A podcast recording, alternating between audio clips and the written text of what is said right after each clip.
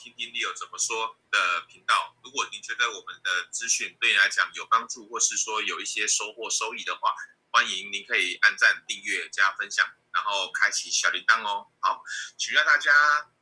俄阿米索啊，一碗多少钱呢？二十块吗？还是四十块？还是六十块呢？好，呃，在前前几天有官员被呃咨询的时候，哦，有说他竟然说俄阿米索一碗二十块，哇，哪里有这么便宜的俄阿米索啊？哦，那想不到有网友非常厉害，真的找到在呃台湾这边有二十块俄阿米索啊。哦，那在哪里呢？哦，分别是在泸州跟板桥。好，哦，所以说。大家如果有空的话，可以去吃看看好不好吃哦，再跟我们说哦。好，那俄阿米索为什么会从呃几十年前的二十块涨到现在的六十块呢？哦，这原因就是来自于通货膨胀这个事情啊。哈，那通货膨胀主要是来自于两个因素，第一个是现在所面临到这个供给端的断裂，供给断裂的部分所造成的通货膨胀。好，所以您看到这是呃商品价格啦，或是原物料价格啦一直在上涨。而供给端的因素，呃，产生之后，后续可能会递延到需求端。好、哦、像比如说现在那个，呃，我们的疫苗，哈、哦，都已经呃，大家都在施打，而这个呃疫苗的施打两剂的这个比例也慢慢提高。所以如果后续达到群体免疫的话，那大家就会出来消费，那就业部分也会，呃，就业率也会提高，啊、就会造成是呃需求端推动通货膨胀，啊、所以后续啊，就要留意一下，呃，是不是会从供给端的因素扩散到，或是说蔓延到需求端来推动通货膨胀的上升。好，那这个通膨啊，呃，还有一项就是它也呃会来自于能源的一个呃影响啊，像比如说最近在呃，因为欧美那边他们都是采用洁净能源呐、哈、哦，风力啊，呃，太阳能啊来发电。好可是今年在呃北半球这边的话，嗯，风不大，太阳能在在英国欧欧欧洲那边其实也没有什么太阳，所以说呃他们的洁净能源啊、哦、就没办法达到他们的电力的需求，就开始去呃烧天然气啊，那天然气不够就去抢这个呃原油啊，所以你可以看到天然气的价格是上涨的，呃最近的原油价格。国际原油也来突破了八十块美金。好，而另外就是在供给链的短缺部分呢，呃，供给链短缺造成的通膨嘛，哈，那这个短缺的因素其实对经济当然是不好的。可是高盛在九月二十号就有预估，这些因素啊，呃，慢慢的在明年中之前，当然负面因素还是存在。可是对于全球 GDP 的影响，到了下半年，明年下半年就会开始转正。好那我们来看一下全世界最大的份额的这个美国啊，它的一个经济状况是如何？大家知道说行情等于资金加心理嘛？那我们现在看资金面的部分啊，哦，如呃如果说我们去统计，就是全球的以开发国家央行，哦，欧美日英啊这几个主要的大的央行的话，在去年他们放出来的八点五兆的美金，而今年的话啊。到年底预估会放释放出来二点一兆的美金，而在明年的话，则是只有多少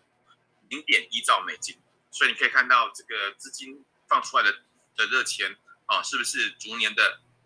减少？好，所以热钱资金其实是会越来越少。好，这是在资金面的部分。那心里面的话，在这个十月五号啊，就是这礼拜二的时候。嗯，如果从 CNN 恐惧贪婪指数的话，可以看到全世界啊，在呃礼拜二的时候其实是恐惧的啊，就是偏向于恐惧的。那我们也知道说，呃，人多的地方不要去。如果大家在恐惧恐慌的时候，也许在短期面来讲的话，其实是有一个呃逢低布局的一个机会啊。那不过因为呃这个恐惧贪婪指数。还没有来到二十五以下，还没有来到二十五以下的极度恐惧的位置，然后，所以大家啊就可能做好资产配置就好了。另外，在恐慌指数部分，因为恐慌指数如果来到四十以上的话，呃，表示说，哎，这个投资人是极度的恐慌，呃，可是，在十月五号的时候，其实恐慌指数也只来到了二十一点三，啊，都还没有来到四十以上，所以，呃，其实大家还是真的是做好。资产配置就好了，所以说在这个情绪面的部分的话，虽然也也大家有恐慌，但是还没有到极度恐慌，因此行情的部分的话，应该都还是会持续的存在的，啊，持续的存在。好，那我们看一下，因为九月份其实是科技股大幅的回档，美股那边的标普也大幅的回档啊。然后高盛其实要有做一个统计，从一九八五年以来啊，呃，九月份他的每一年九月份正报酬的几率哈、其实是最小的哈、小于五成哈、而九月份的报酬率呢，过去这几年以来统计以来呢，其实大部分都是负报酬啊。所以九月份哈、虽然这张图看起来是事后诸葛哈，不过也让大家知道说，呃，历史的一个数据跟经验哈，其实是大家可以留意一下，来来做来做一下九月份的一个呃负报酬的一个解释，然后那如果说因为我们在进行理财的时期要看的是对于未来的预估啦，而美国联储会对于呃美国经济的预估，你可以看得到，在这个 GDP 的部分的话，今年、明年啊。大后年看起来会从五点九、三点八，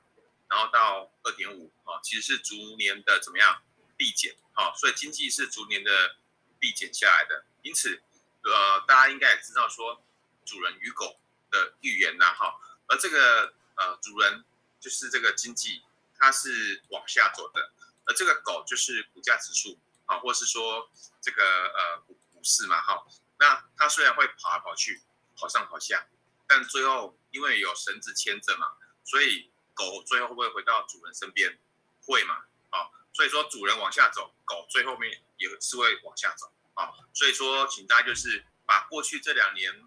股市的那个